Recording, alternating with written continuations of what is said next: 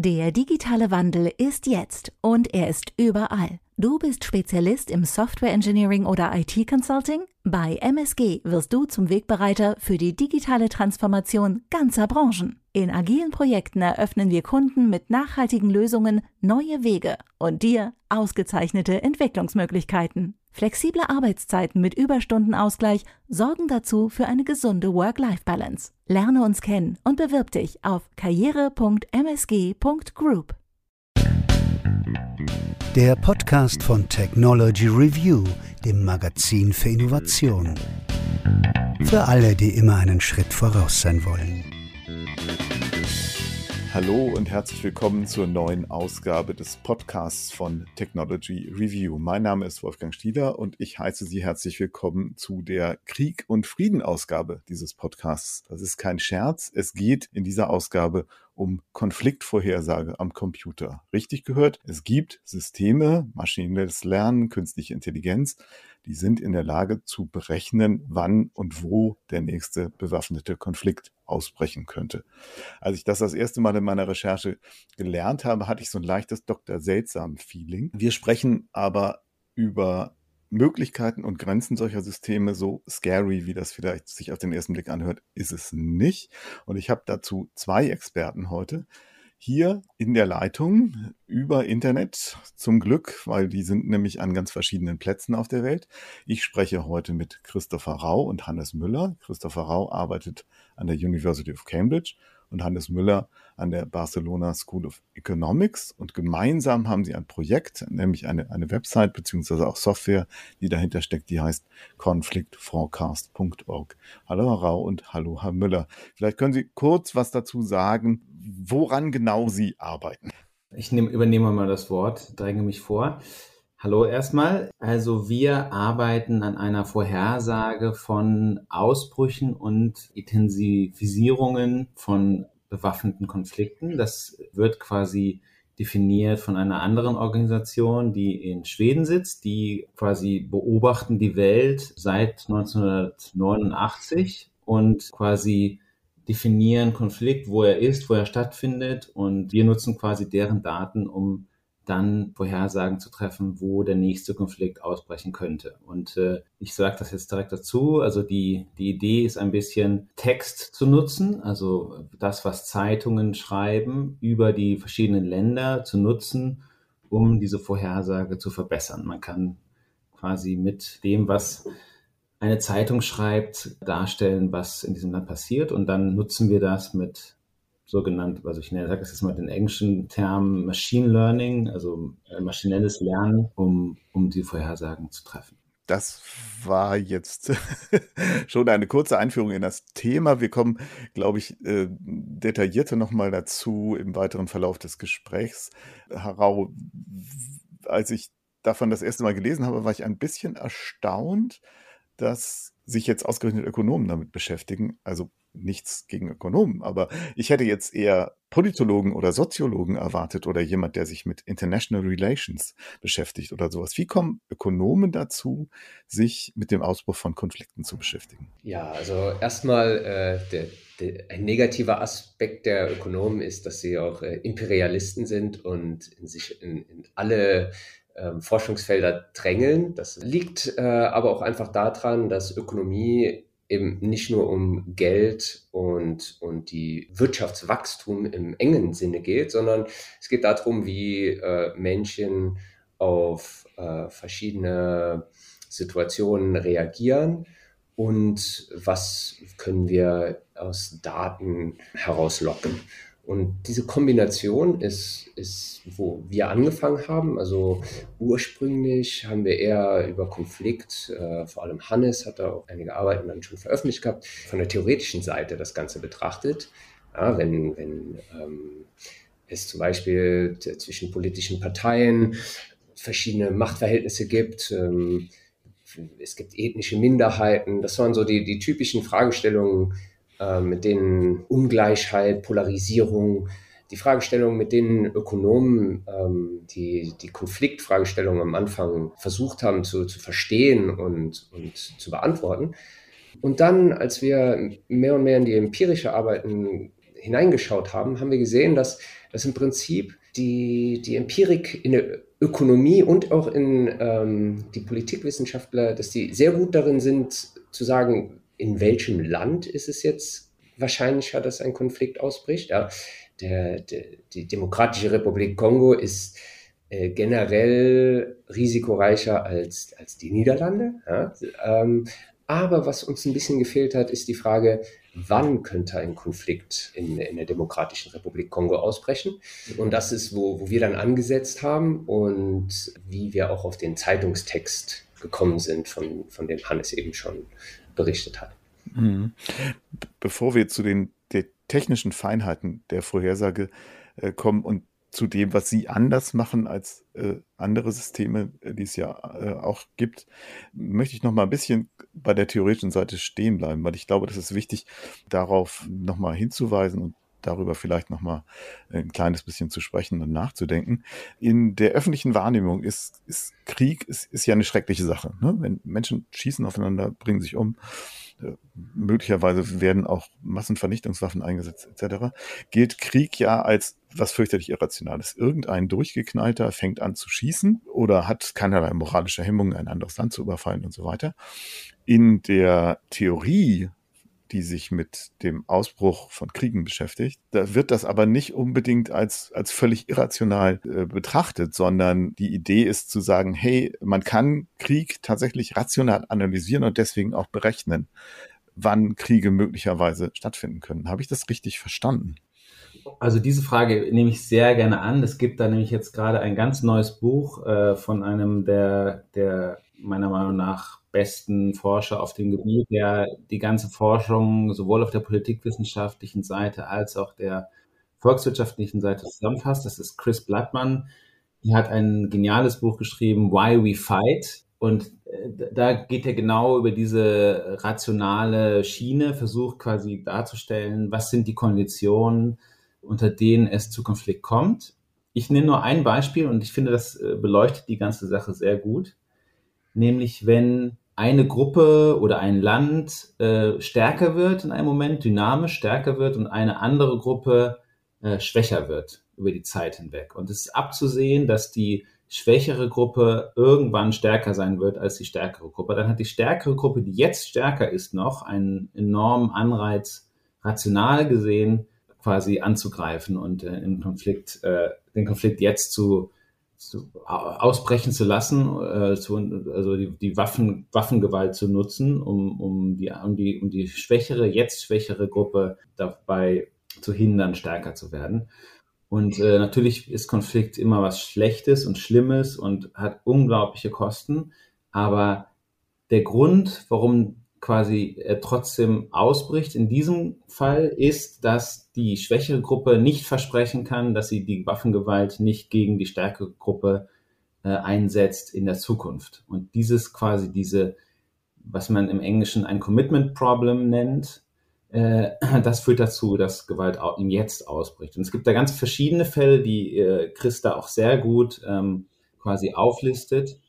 Und äh, das ist eben das, was dazu führt, dass wir äh, unglaublich viele Konflikte haben. Ich würde dem, an der Stelle auch nochmal unterstreichen, dass wir Profis quasi unterscheiden zwischen externen Konflikten, also wenn ein Land ein anderes Land angreift, und internen Konflikten, äh, wo die Bevölkerung sich quasi gegenseitig bekämpft. Mhm.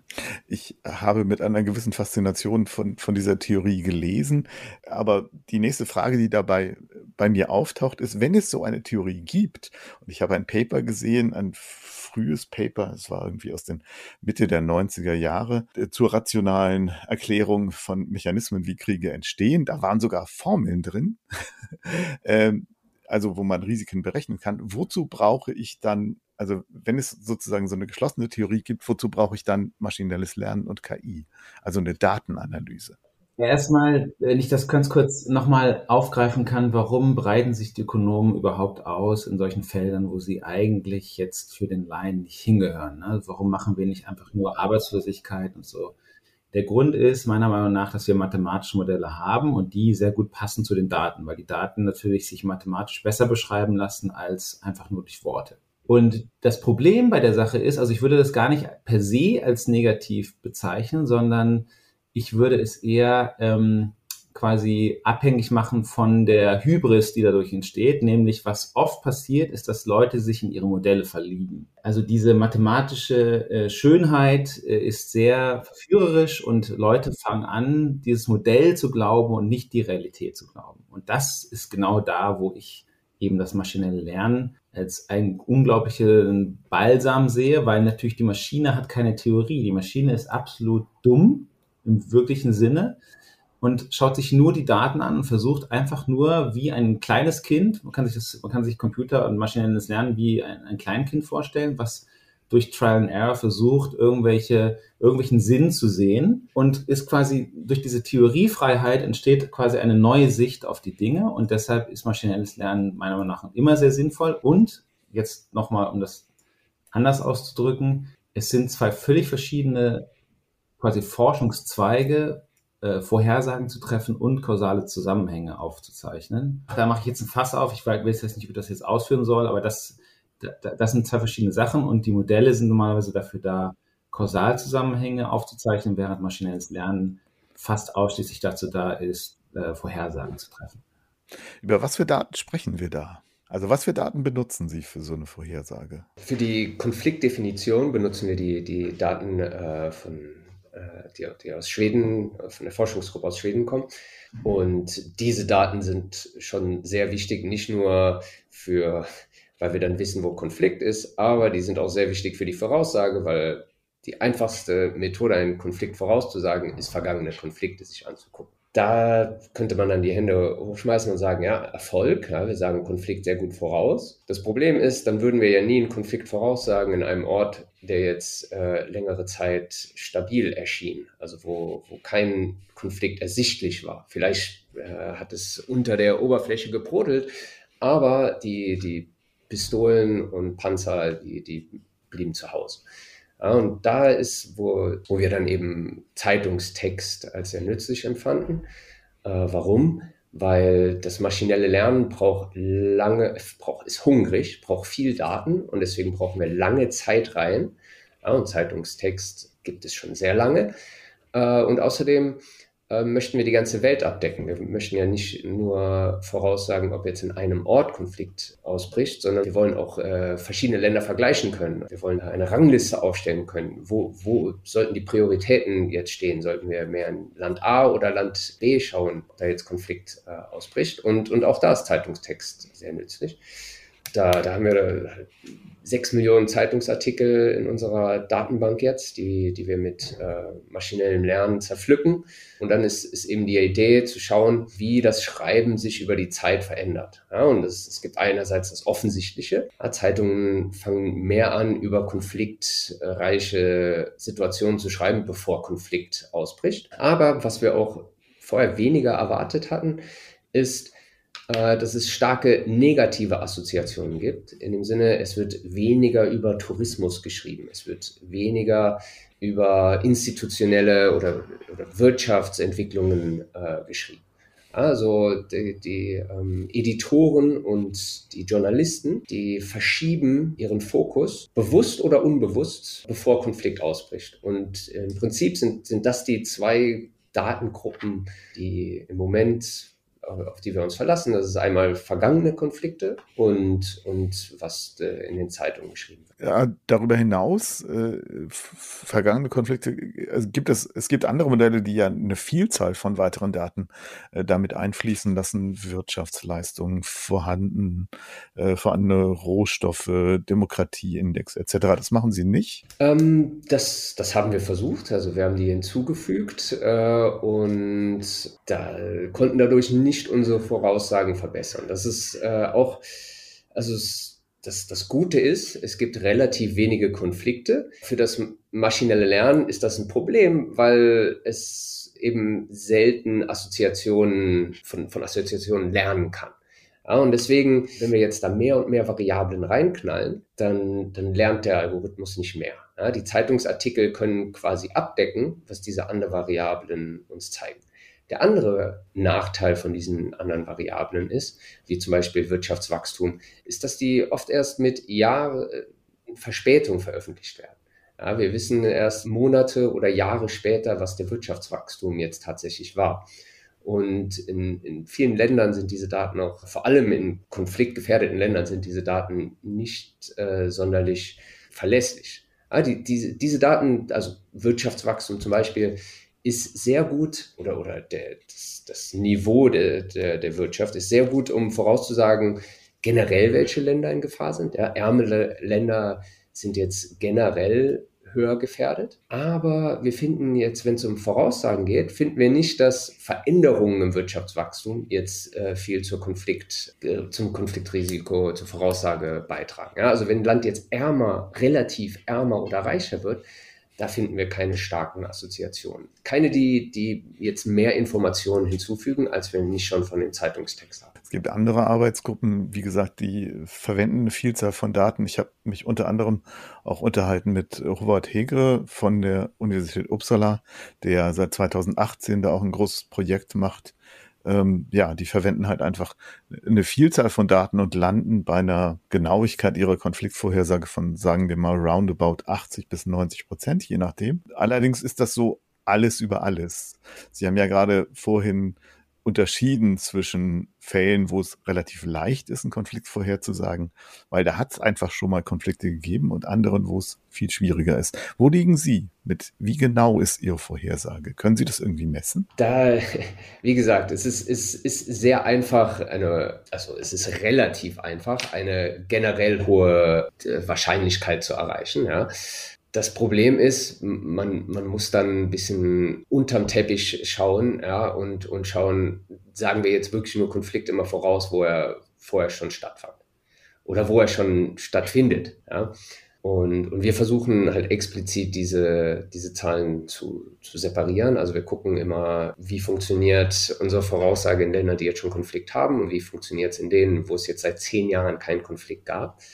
Natürlich funktioniert es schlechter in denen, wo es äh, seit zehn Jahren keinen kein, äh, Konflikt gab, aber äh, es funktioniert noch relativ gut. Also zum Beispiel, wenn ich Ihnen jetzt äh, ein, ein Quadrat von 55 mal 55 Kilometern äh, die ganze Welt in diese Zellen aufbreche und ich, ich soll Ihnen die Hälfte aller Konflikte voraussagen, wenn ich Ihnen jetzt eine Zelle äh, zeige, ja, und sage, hier wird Konflikt ausbrechen, dann liegen wir mit 80 Prozent korrekt. Und, und in 20 Prozent der Fälle äh, bleibt es dann zum Glück äh, friedlich. Aber es ist, es ist generell auch äh, gefährlich, diese Zahl in eine Zahl, das, das, das möchte man natürlich immer hören, aber das ist jetzt die Frage, wie viele der Konflikte werden abgedeckt. Also in diesem Fall sage ich die Hälfte. Ja? Wenn wir jetzt 100 Prozent der Konflikte abdecken, dann werden wir natürlich viel mehr Fehler machen. Wenn wir jetzt nur die zehn wahrscheinlichsten Konflikte voraussagen, dann werden wir eine 100% äh, Trefferquote haben. Deswegen äh, bin ich da immer ein bisschen vorsichtig, äh, wenn es darum geht, auf äh, eine einzige Zahl runterzugehen. Ich glaube auch, dass es äh, sehr wichtig ist, zu unterscheiden, ob man zum Beispiel Ausbrüche vorhersagt oder ähm, Konflikt, quasi den, den nächsten Konfliktmonat. Also Howard Hege und Team haben, haben sich darauf spezialisiert, quasi Konflikte generell vorherzusagen. Und deshalb sagen sie auch zum Beispiel vorher, wird jetzt äh, ein Konflikt Kongo noch einen Monat weiterlaufen oder nicht. Das machen wir gar nicht. Wir, also oder kaum, wir machen das jetzt neuerdings ein bisschen, aber äh, unsere Spezialisierung ist quasi, wo wird er ausbrechen? Wo sind die neuen Konflikte?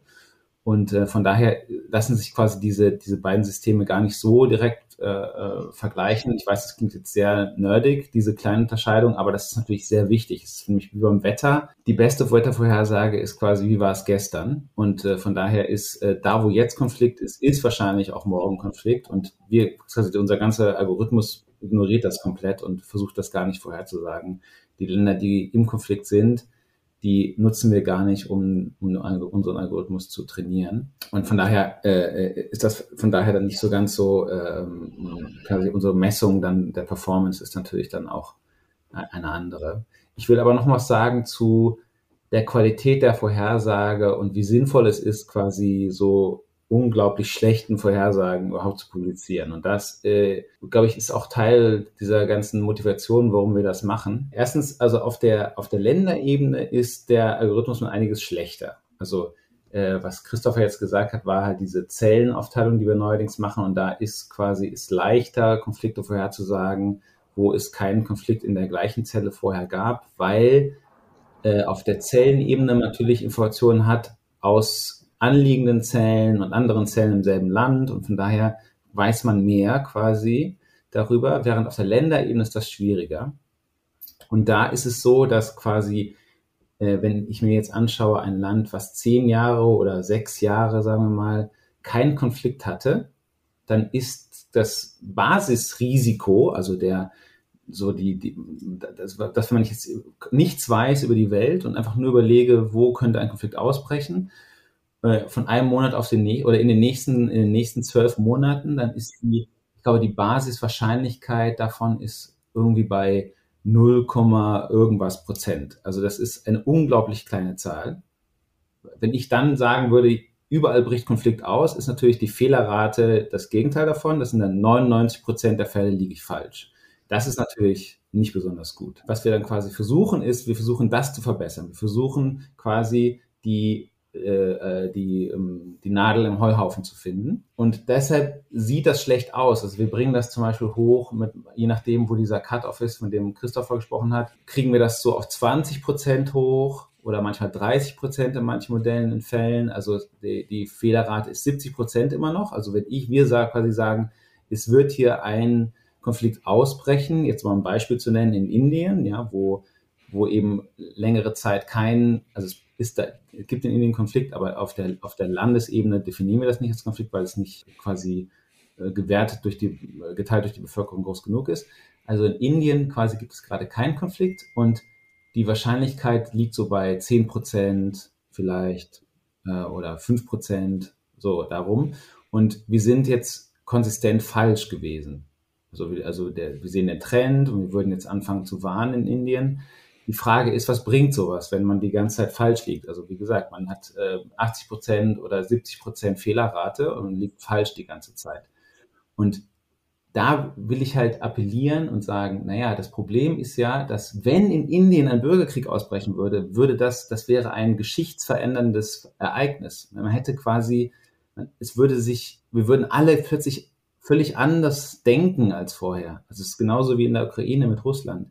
Es ist ein ein Event, was quasi sehr unwahrscheinlich ist, aber wenn es passieren würde, hätte das dramatische Folgen. Ich will auch noch mal äh, kurz, weil wir so vielleicht so ein bisschen datenverliebt daherkommen, noch mal sagen, es gibt momentan auf der Welt über 80 Millionen Menschen, die vertrieben worden sind von ihren Häusern und äh, über 30 Millionen davon sind Kinder. Und man muss sich dieses Leid einfach vor Augen führen, wenn man verstehen will, warum, was uns motiviert und was uns antreibt. Also wenn jetzt Indien quasi einen Bürgerkrieg hätte, morgen, wenn jetzt durch die, durch den Hindu-Nationalismus plötzlich ein, ein, ein Bürgerkrieg ausbrechen würde, dann, wäre da, dann wäre das ein absolutes Desaster. Von daher glaube ich, dass selbst geringe Wahrscheinlichkeiten eine Rolle spielen müssen in der Politik. Und äh, es ist so wie eine Atom, Katastrophe. Genau, das, das, das äh, Beispiel ist mir auch gerade in den Kopf gekommen. Das, das klingt so ähnlich wie, wie ein GAU in einem Atomkraftwerk mit einer geringen Wahrscheinlichkeit, aber der Schaden wäre dann unglaublich groß. Genau. Und Bürgerkriege sind das Äquivalent, meiner Meinung nach. Äh, gesellschaftsgeschichtlich äh, gesehen sind Bürgerkriege einfach das Schlimmste, was einem Land passieren kann. Wobei, äh, um da noch einen etwas optimistischeren Ton in diese Deba Debatte reinzukriegen. Äh, Sie haben ja Chris Blattman vorhin erwähnt mit seinem Buch, der hat auch geschrieben, äh, dass man sich vor Augen führen muss, dass Kriege tatsächlich relativ gesehen unglaublich selten ausbrechen. Also es gibt viele Kriege und da werden auch unglaublich viele Menschen vertrieben und verstümmelt und getötet. Wenn man sich aber anguckt, wie viele Konflikte es gibt, Interessens, scharfe Interessenskonflikte, äh, dann brechen die meisten davon nicht in Form von offener Gewalt mit Waffen aus, sondern werden irgendwie anders politisch beigelegt. Aber äh, das bedeutet ja, wenn Sie jetzt sagen, okay, also selbst wenn meine Vorhersage oft falsch ist, aber in den Fällen, in denen sie richtig ist, kann ich möglicherweise früh eingreifen und was verhindern. Das würde ja bedeuten, dass tatsächlich da irgendjemand drauf gucken muss und das verhindern muss. Also ich weiß, dass zum Beispiel die Bundeswehr, aber auch das Auswärtige Amt so ähnliche Systeme haben, also auch numerische Vorhersagen machen, auf der Basis von ganz vielen Daten, also eher so ähnlich wie das, was der Hubert Hegere macht. Aber ich weiß nicht, was die damit dann eigentlich tun. Haben Sie denn Kontakt zu, zur Politik?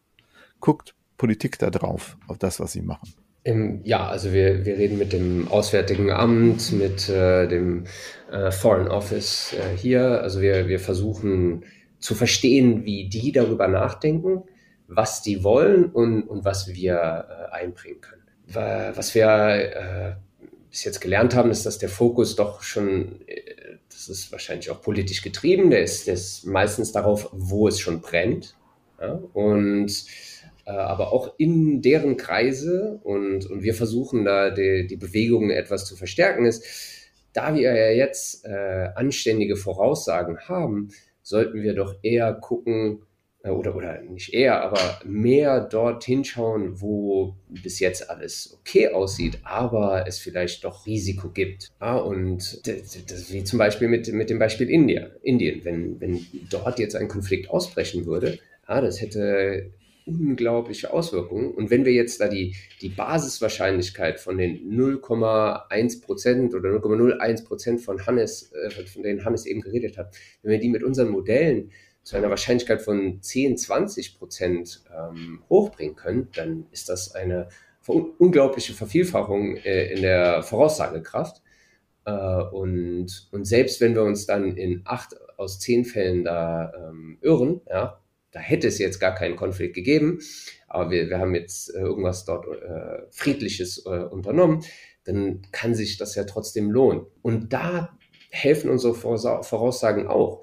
Die zeigen, äh, ja, wir, wir haben ja jetzt für jeden Ort, jedes Land, äh, in jedem Monat haben wir eine Risikomessung, selbst wenn man dort jetzt vielleicht keinen Konflikt sehen konnte. So, und dann kann man hingehen und kann in der Vergangenheit schauen, was ist äh, passiert in einem Ort, wo es ein hohes Risiko gab, aber dann kein Konflikt ausgebrochen ist. Und da haben wir auch eine äh, Studie für das Auswärtige Amt äh, gemacht, wo wir geschaut haben, wie, wie Peace Agreements die Konfliktwahrscheinlichkeit beeinflussen. In der Vergangenheit hat man geschaut und, und hat gesehen, wenn es jetzt da eine, eine Friedensgipfel gibt, dann gibt es danach Konflikt. Ja, und äh, das Problem ist genauso wie wenn ich schauen würde, ähm, jemand, der eine Herzoperation hat, ja, der hat danach gesundheitliche Probleme. Ja, die, die, der, der Krisengipfel, die, das Peace Agreement, das findet ja nicht äh, in keinem Ort statt, der jetzt gerade friedlich ist. Und wir wollen ja gleich mit gleich vergleichen. Und mit unseren ähm, Risikovoraussagen können wir dann hingehen und, und können schauen, Länder, die ein gleichwertiges Risiko hatten, die jetzt kein Peace Agreement haben und andere, die, wo, wo ein Peace Agreement äh, stattgefunden hat, und dann sehen wir tatsächlich, dass die Wahrscheinlichkeit von zukünftigen Konflikten und auch die Intensität von zukünftigen Konflikten heruntergeht. Ja, es ist keine Wunderwaffe. Es, es gibt danach äh, weiterhin Gewalt und, und Konflikt. Aber das, die, die Intensität und die Wahrscheinlichkeit geht äh, herunter. Hm. Das ist ja immer so ein grundsätzliches Problem mit irgendwelchen Präventionsmaßnahmen, der Fluch der Prävention sozusagen. Wenn es funktioniert, dann sagen hinterher alle, wieso, es hat doch gar kein Problem gegeben. Ich würde aber, auch wenn vorhin das Stichwort nerdig aufgetaucht ist, gerne doch nochmal kurz zurückkommen wollen auf die Technik, auf diese Geschichte mit, sie werten maschinell äh, Zeitungsartikel aus. Auch wenn wir mittlerweile sehr, sehr mächtige Sprachmodelle haben, die in der Lage sind, faszinierende Texte zu produzieren, ist eine der Kritiken ja immer noch, die verstehen überhaupt nichts davon, was da wirklich steht. Irgendwelche Maschinenlernen, Sprachmodelle sind in der Regel, was das echte Verständnis der Texte angeht, dumm wie Brot. Wie kriegen Sie da was Sinnvolles raus? Wie funktioniert das? Äh, ich, ich beantworte das ganz schnell. Ich glaube, man kann da eine sehr fundamentale Diskussion darüber führen, ob Maschinen überhaupt intelligent sein können.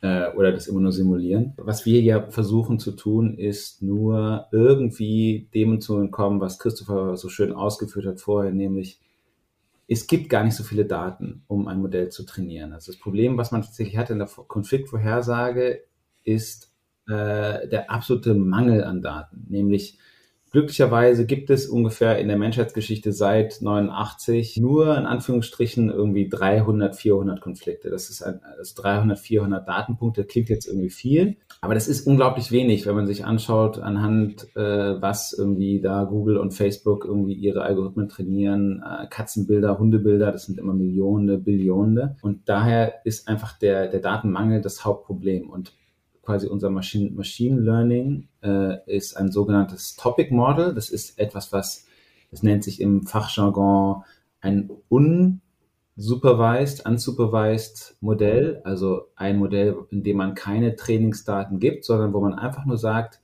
versuch mal zu schauen, ob du irgendwelche äh, Cluster siehst in dem Text. Also wir geben quasi dem Algorithmus sechs Millionen Artikel und sagen, so viel Glück, versuche uns Themenbereiche herauszufinden. Und was der Algorithmus dann macht, ist äh, sehr interessant. Er, er schaut quasi, welche Worte kommen immer zusammen vor in Artikeln. Also zum Beispiel, wenn ein Journalist jetzt über einen ein Reisebericht schreibt über äh, den tollen Urlaub in Spanien, dann wird er wahrscheinlich äh, schreiben Sangria und Strand und Barcelona und Musik und Flamenco und so. Und dann der Algorithmus erkennt dann, aha, Wein und Strand und Sangria und Sonne und Sand sind Worte, die zusammengehören. Und das ist natürlich komplett ohne Verständnis, was diese Worte bedeuten. Man kann das auch anwenden auf eine Sprache, die man selber gar nicht spricht. Man gibt einfach nur dem Algorithmus die Daten und er pflückt die auseinander und sagt, ah, diese, diese Worte,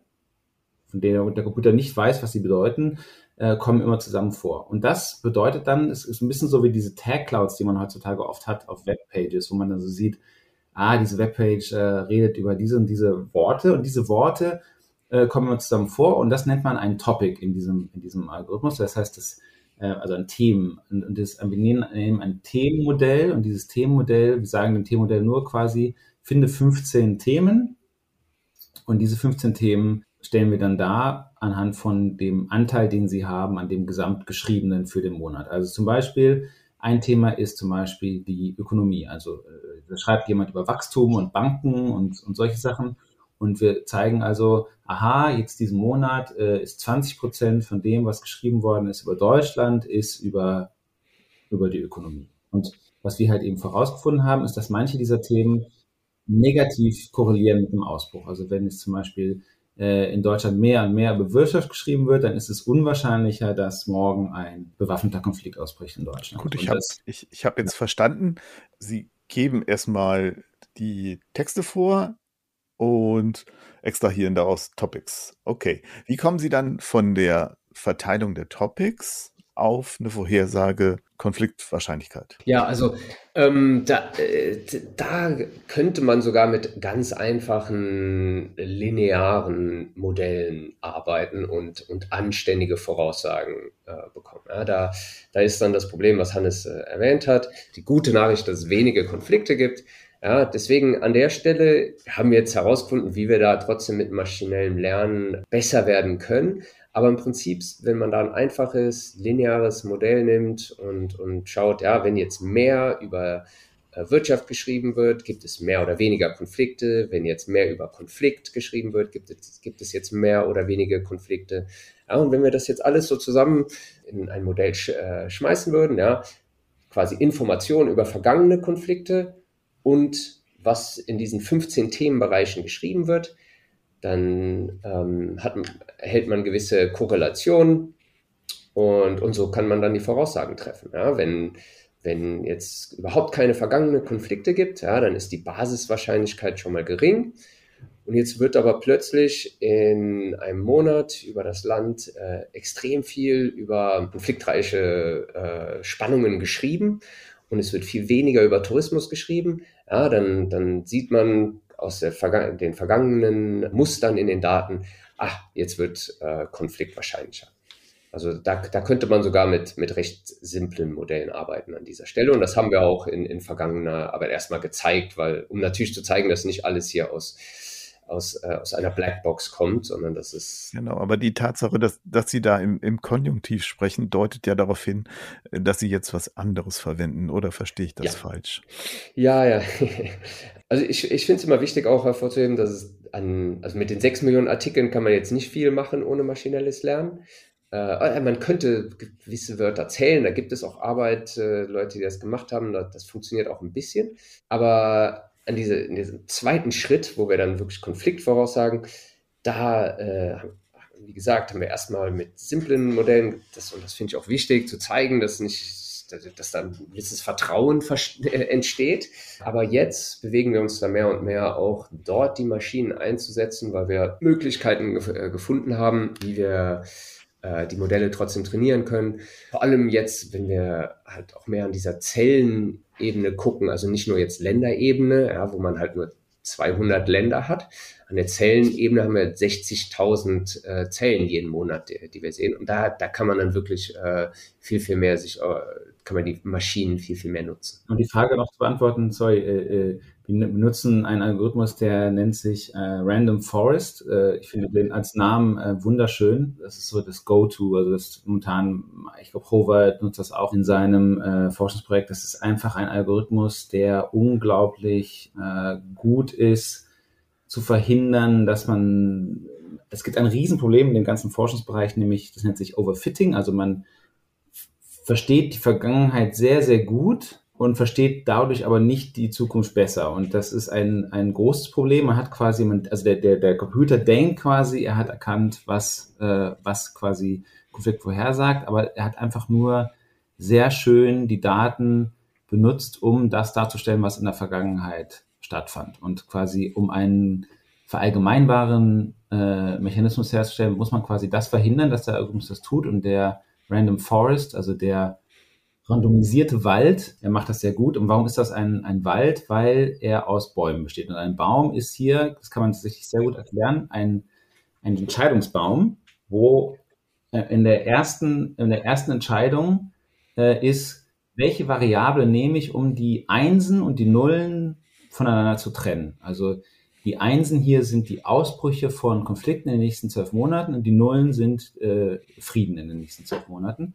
Und äh, quasi dass äh, dieser Entscheidungsbaum, der äh, äh, gabelt sich erstmal. Ich, zum Beispiel der Algorithmus nimmt, sagt, okay, gab es in den letzten drei Monaten Konflikt. Okay, dann sagen wir, okay, wenn es Konflikt gab, dann ist es wahrscheinlicher, dass es demnächst auch wieder Konflikt gibt oder einen Ausbruch gibt. Und äh, wenn nicht, dann ist es unwahrscheinlich. Also er hat jetzt die Daten getrennt in diese zwei Unterteile und dann nimmt er diese beiden Unterteile und äh, spaltet sie wieder. Also hat einen weiteren Gabelung und dann, wenn man das dann auf den Kopf drehen würde, dann würde man so eine Art Baum sehen mit so Zweigen, die sich aufgabeln und diesen Endnoten von diesen, äh, diesen Endknoten von diesem Baum sitzen quasi kleine Subteile der, der Daten. Und das äh, Interessante ist, dass, dass der Algorithmus quasi nicht nur einen Baum pflanzt von dieser Art, sondern hunderte. Also er, er evaluiert quasi jeden Datenpunkt über hunderte von diesen Bäumen, weil man die sehr, sehr schnell ausrechnen kann. Also der Computer ist sehr, sehr gut darin, diese Bäume schnell aufzuziehen.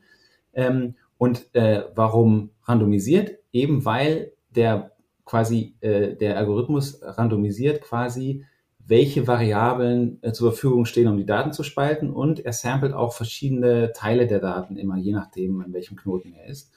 Und das bedeutet, dass quasi ein sehr schön verallgemeinerbarer äh, Algorithmus entsteht. Und ich will auch hier dazu sagen, dass es schon faszinierend ist, wie der Algorithmus funktioniert, nämlich, und ich glaube, daher kommt auch der leichte Vorteil, den wir gegenüber Linearmodellen bekommen.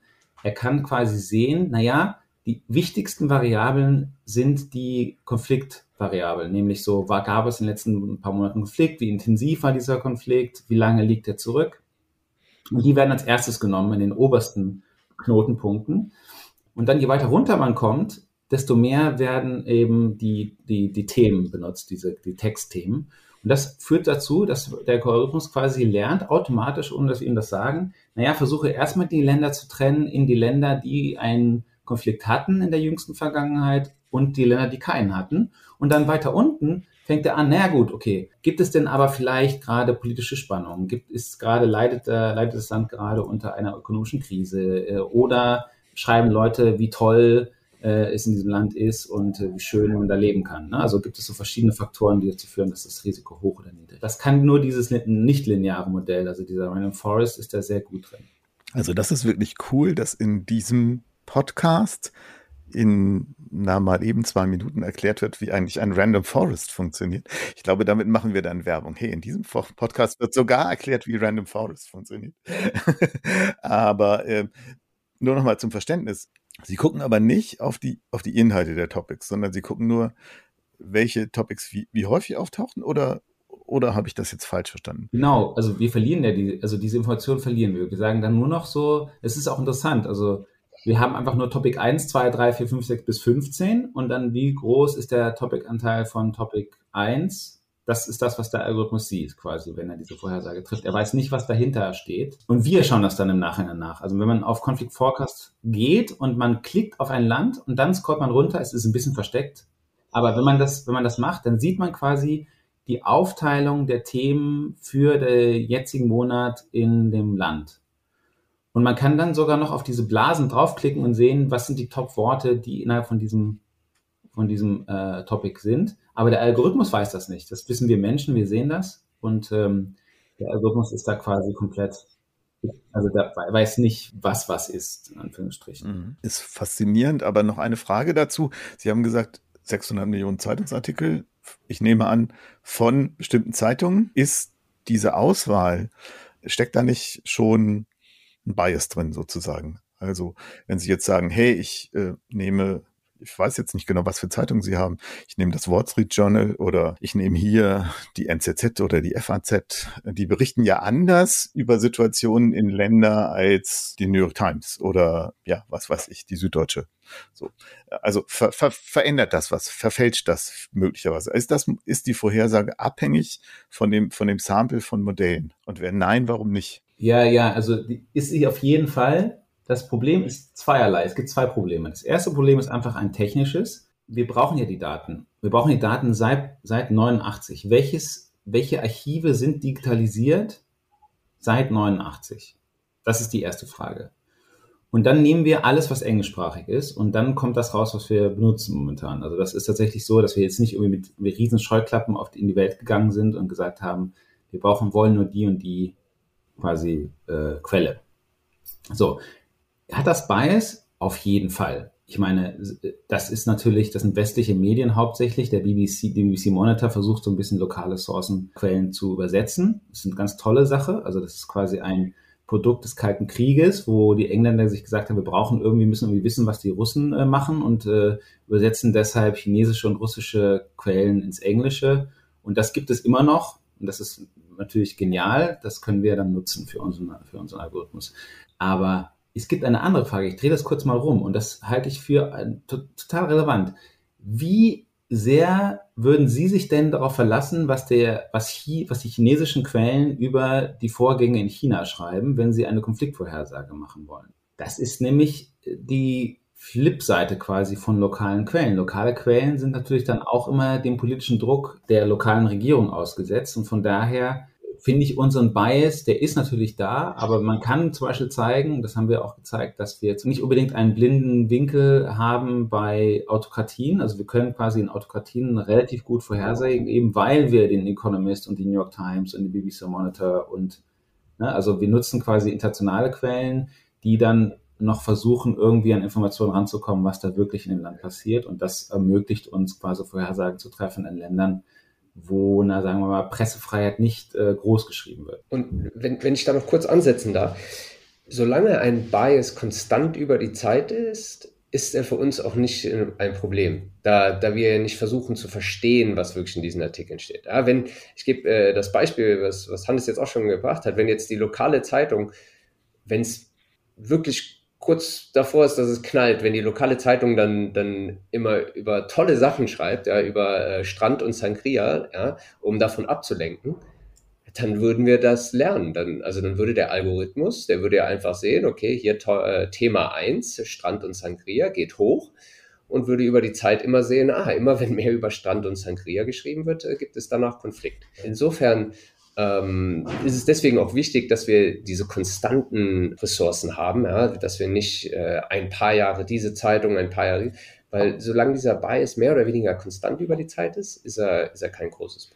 Hm. Das heißt, Sie können jetzt nicht auch noch äh, einfach weitere Quellen dazu nehmen, um Ihr Modell zu verbessern. Im Gegenteil, wahrscheinlich würde es das sogar verschlechtern. Äh, aber nochmal zu der, zu der Frage, ähm, wie sehr kann man sich auf lokale Quellen verlassen? Ich glaube, deswegen gab es ja früher viel mehr noch äh, Korrespondenten und auch Spezialisten für einzelne Bereiche, ähm, die sehr gut gelernt haben im Laufe der Zeit aus sehr indirekten Signalen die Tatsache, dass irgendein Politiker bei irgendwelchen, also in der Autokratie bei irgendeinem Event aufgetreten ist oder auch nicht aufgetreten ist, hey, der war jetzt schon drei Monate nicht mehr zu sehen, aber da war ja eine wichtige Parteisitzung, äh, die dann daraus wieder ihre Schlüsse gezogen haben. Aber das erfordert natürlich sehr, sehr spezialisiertes Expertenwissen. Aber ich möchte noch mal kurz uns, wir sind schon fast durch mit der, mit der Stunde leider.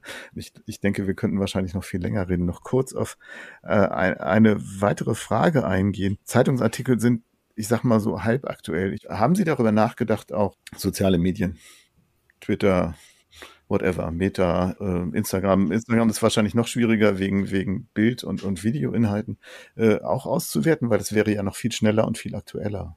Ja, also Bilder kann man inzwischen auch auswerten. Also Hannes, äh, der arbeitet ja auch daran, in, in äh, quasi Konfliktschäden in Bildern zu messen. Aber äh, da ist das Problem ein anderes, äh, wie Hannes auch eben schon erwähnt hat, unsere Daten gehen zurück bis 1989, die Konfliktdaten. Ja, und wir würden auch äh, gerne diese ganze Zeitreihe nutzen, um eben das Modell gut zu trainieren. Und ja, und da ist das Problem Social Media. In 1989 würden wir vergeblich äh, suchen. So, das ist, wie es im Moment aussieht. Äh, wenn wir jetzt länger in die Zukunft schauen, ja, und wir auch bessere Konfliktdaten vielleicht kriegen, ja, auch tägliche Konfliktdaten oder, oder jetzt auch ähm, nicht unbedingt jetzt äh, Waffengewalt, sondern etwas wie, wie Ausschreitungen oder sowas, was, was viel öfter ähm, vorkommt. Äh, da könnte man dann vielleicht auch mit kürzeren Zeitreihen arbeiten. Ja, dann wäre vielleicht ein Modell, was nur Daten seit 2015 nutzt, nützlich. Und wenn wir in, in diese Bereiche eines Tages äh, uns bewegen werden, dann würden wir uns mit Sicherheit auch mit äh, Social Media Daten auseinandersetzen. Das Problem jetzt ist, ist, dass die halt exponentiell wachsen. Ja? Man hat halt dann quasi diese ganzen Biases, von denen ich eben geredet habe, die, die würden sich auch massiv verändern über die, die Zeit. Äh, und, und die Zeit wäre einfach zu kurz. Das, das wäre im Moment das Problem für uns. Ich kann das nur unterstreichen. Also ich arbeite tatsächlich gerade mit Studenten auch daran, irgendwie Twitter nutzbar zu machen. Das ist übrigens extrem schwierig. Und wir versuchen das in Lateinamerika und versuchen da die letzten Ausschreitungen eben in Chile und so vorherzusagen. Aber die, die Erfolgs, ich sage mal, die Erfolgsrate da ist bis jetzt sehr begrenzt. Und das Problem ist tatsächlich, glaube ich, die, die kleine Zeitreihe. Man hangelt sich dann doch sehr an den einzelnen Events auf und quasi spezifischer Text sagt spezifische Proteste voraus, aber natürlich ist das kein allgemeingültiger Algorithmus dann. Also wir sind da noch sehr weit weg, sage ich mal. Aber, aber spezifische Ereignisse kann man durchaus vorhersagen, weil es gibt ja, es gibt zum Beispiel ein, ein Unternehmen, Prewave heißen die, äh, die machen sowas äh, für Unternehmen als Dienstleistung und äh, gucken sich halt Risiken in Lieferketten an. Und die sagen, hey, wir können dir sagen, wenn es in, sagen wir mal, 14 Tagen in dem Land, in dem Hafen einen Streik gibt. Und dann sagen wir dir das vorher und dann kannst du Maßnahmen treffen, um die Auswirkungen zu minimieren. Das, muss man, das wusste ich nicht. Ich bin, ich bin ehrlich gesagt immer, ich bin in dem ganzen Bereich immer sehr, sehr skeptisch von dem, was alle machen, auch was wir machen übrigens. Also, ähm, weil ich einfach weiß, wie schwierig solche Sachen sind und wie lange die Zeitreihen sind, die man braucht, um irgendwas wirklich allgemein Gültiges zu haben. Also ich, äh, ja, ich. Ich, ich, ich würde dazu sagen, spezifische Sachen in der Vergangenheit sind sehr leicht vorauszusagen. Und das ist ein bisschen das Problem, ja. Wenn man aber dann halt in der Zukunft, äh, dann, dann verändert sich ja der ganze Kontext. Und das ist ja, das ist ja genau, was spezifisch quasi besagt. Und äh, wenn ich jetzt die Bankenkrise äh, von 2008, äh, 9 voraussagen will, ja, die war spezifisch in gewisser Art und Weise. Aber was wir wollen, ist, wir wollen das generelle lernen. Ähm, es sei denn, wir haben jetzt immer wieder Bankenkrisen, was ich nicht hoffe, wer weiß, vielleicht passiert es, aber ansonsten nützt mir das nicht so viel. Es sei denn, ich versuche wirklich die kausalen Zusammenhänge zu verstehen und, und aber das, bei dieser Voraussage geht es ja darum, dass das Generelle und das Spezifische, das, das, das nützt mir für die Zukunft ja viel weniger. Das ist, glaube ich, ein ganz wunderbares Stichwort. Ich nehme auch mit Beruhigung zur Kenntnis, dass Sie offensichtlich nach wie vor mit einer gewissen gesunden Skepsis an diese Vorhersage rangehen. Trotzdem ist es, glaube ich, ein sehr, sehr spannendes Thema. Wir könnten darüber noch viel länger reden. Und ich glaube also gerade dieser Aspekt mit, wenn man damit tatsächlich einen Konflikt verhindern kann, den Ausbruch durch Intervention verhindern kann, dann wird es, glaube ich, noch umso nützlicher. Der digitale Wandel ist jetzt und er ist überall. Du bist Spezialist im Software Engineering oder IT Consulting? Bei MSG wirst du zum Wegbereiter für die digitale Transformation ganzer Branchen. In agilen Projekten eröffnen wir Kunden mit nachhaltigen Lösungen neue Wege und dir ausgezeichnete Entwicklungsmöglichkeiten. Flexible Arbeitszeiten mit Überstundenausgleich sorgen dazu für eine gesunde Work-Life-Balance. Lerne uns kennen und bewirb dich auf karriere.msg.group. Ich bedanke mich bei meinen Gästen, äh, Herr Rau, Herr Müller. Vielen, vielen Dank. Ich fand es ein super spannendes Gespräch. Vielen Dank. Vielen, vielen, vielen Dank. Und ja, ich denke, möglicherweise hören wir voneinander. Ich werde auf jeden Fall versuchen, Ihr Projekt im Auge zu behalten. In der kommenden Ausgabe von TR, die sich mit dem Thema Globalisierung, Deglobalisierung und den ganzen Verwerfungen beschäftigt, die wir im Zusammenhang mit der massiven Häufung von Kriegen, Krisen, Pandemien etc. erlebt haben, geht es natürlich auch um Konfliktvorhersage. Deswegen bin ich auf das Thema gekommen. Ansonsten bleibt mir nur kurz noch zum Abspann zu sagen, das aktuelle Heft von Technology Review ist natürlich immer noch auch im Handel, im gut sortierten Zeitschriftenhandel oder direkt im Heise Shop.